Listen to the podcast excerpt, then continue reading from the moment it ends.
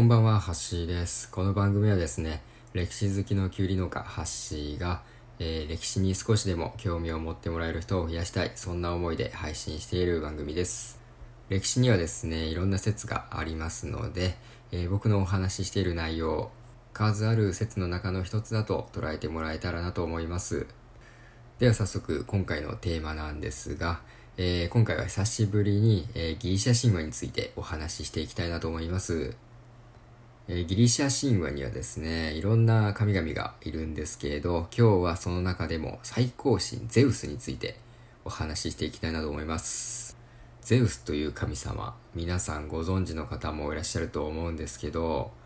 えー、僕はですね、子供の頃に、えー、ビックリマンチョコについてくるシールでその存在を知りました。えー、ゼウスはですね、全知全能を司る最高神ということで、え、ギリシャ神話に登場する神々のリーダー的存在であり、人間社会の秩序を守る存在でもありました。そんなゼウスですが、実はですね、女性に対してすごく目がなくてですね、制裁がいながらもめちゃくちゃ浮気しまくるっていうとんでもないエピソードの持ち主だったんです。これ結構意外ですよね。僕もですね、初めて知った時は結構びっくりしました。まずですね、そんなゼウスがどのようにして、えー、最高神になったのか、それを最初にお話ししていきたいなと思います。まず、えー、ギリシャ神話で、一番最初に誕生したと言われる大地の女神ガイアっていう神様が生まれるんですね。で、その後にですね、ウラノスっていう天空の神様が生まれました。で、二人が結婚して交わったことで、えー、クロノスという神様が誕生します。で、このクロノスっていう神様が、えー、神々のトップに立って、えー、その後世界の支配者として君臨することになるんですね。で、ここからがだんだん面白くなっていくんですよ、ギリシャ神話って。で、クロノスはレアっていう神様と結婚して、で、子供がどんどん生まれていくんですけど、なんとこのクロノス、ある予言を受けてたんですね。その予言というのが、えー、自分の子供によって滅ぼされるっていうものだったんですね。えー、なので、このクロノス、その予言を恐れてですね、生まれてきた子供たちを次々と飲み込んでしまうんですよ。めちゃくちゃグロッキーですけどね。で、このクロノスの行動にですね、妻であるレアはさすがに怒って、まあ、どうしたかというと、えー、6人目の子供を、えー、クロノスの目の届かないクレタ島っていうところでこっそり産んで、で、代わりにですね、赤ん坊と同じくらいの大きさの石を、まあ、産着で丁寧にくるんで、でクロノスに、この子が6人目の子供ですって渡すんですね。まあ、クロノスはもうそれを疑いもせずに、またごっくりと飲み込んじゃうんですけどね。で、実はこの6人目の子供というのが、ゼウスだったんですね。で、ゼウスはその後だんだん順調に成長していって、父親であるクロノスに飲み込まれた兄弟たちを救おうと決意するんですね。で、このゼウスの考えに共感したレアは、まあ、る薬を作ってですね、それをクロノスの大好物の蜂蜜ジュースに混ぜて飲ませなさいとゼウスに助言するんですね。で、ゼウスは見事、この薬をクロノスに飲ますことに成功して、クロノスはですね、飲み込んだはずのポセイドンやハデスといった5人の子供たちをどんどん吐き出していくんですね。で、無事に出てきた子供たちは、まあ、ゼウスを筆頭にクロノスを倒すことを決意して、で、この戦いに勝利したことで、ゼウスがついに神々のトップに立つことになります。ここからもうゼウス政権の始まりなんですけど、ただこのゼウス、冒頭の部分でも言いましたが、ヘラという制裁がいながら、まあ、めちゃくちゃ浮気症の神様で、まあ、空から地上を見下ろして、まあ、美しい女性がいたら、もうすぐさまその場に飛んでいってですね、関係を持ってしまうっていう、まあ、そんなとんでもない一面を持っていたんですね。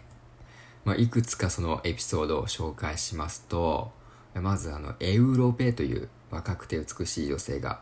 いたんですけど、ゼウスはそのエウロペに一目惚れするんですね。で、どのようにアプローチしたかというと、エウロペの好きな純白のお牛に変身して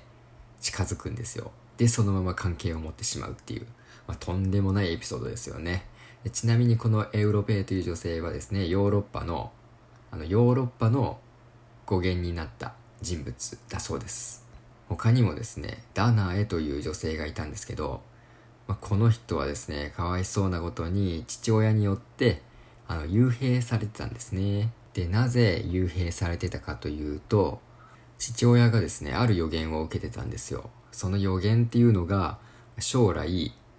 えー、生まれてくるダナエの息子によって、えー、自分の命が奪われてしまうっていう予言だったんですね。で、それを恐れて、もう娘に男が近づいてこないように幽閉しちゃったんですよ。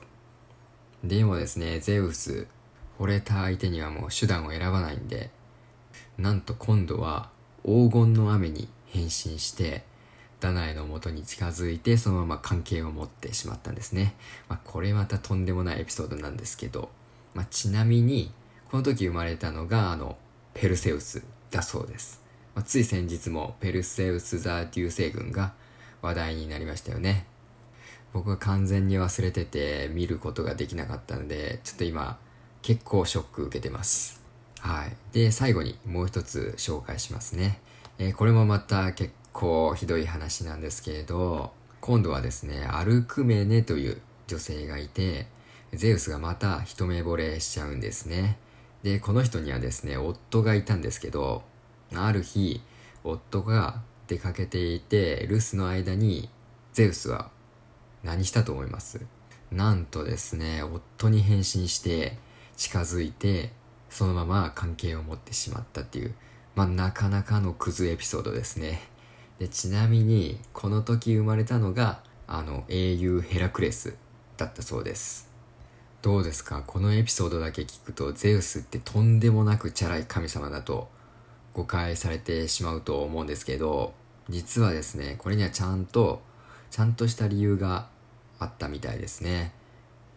まあ、それはですね、まあ、ゼウスのことをよく思わない神々が少なからずいたそうです。なので、ゼウスはですね、自分に逆らう者たちがもう現れないように、あ、あらゆるところに自分の血を引く強い子孫を残して、で、生まれてきた子供を国王だったり英雄に仕立てていったんじゃないかと言われています。はい、どうですか？ギリシャ神話。なかなか面白くないですか？ギリシャ神話はもう知れば知るほど面白くて魅力的なお話がたくさんあるんで今後もまたいろいろ紹介していきたいなと思います。というわけで今日は、えー、ギリシャ神話の最高神ゼウスについてお話しさせていただきました。最後まで聞いていただきありがとうございました。ハッシーでした。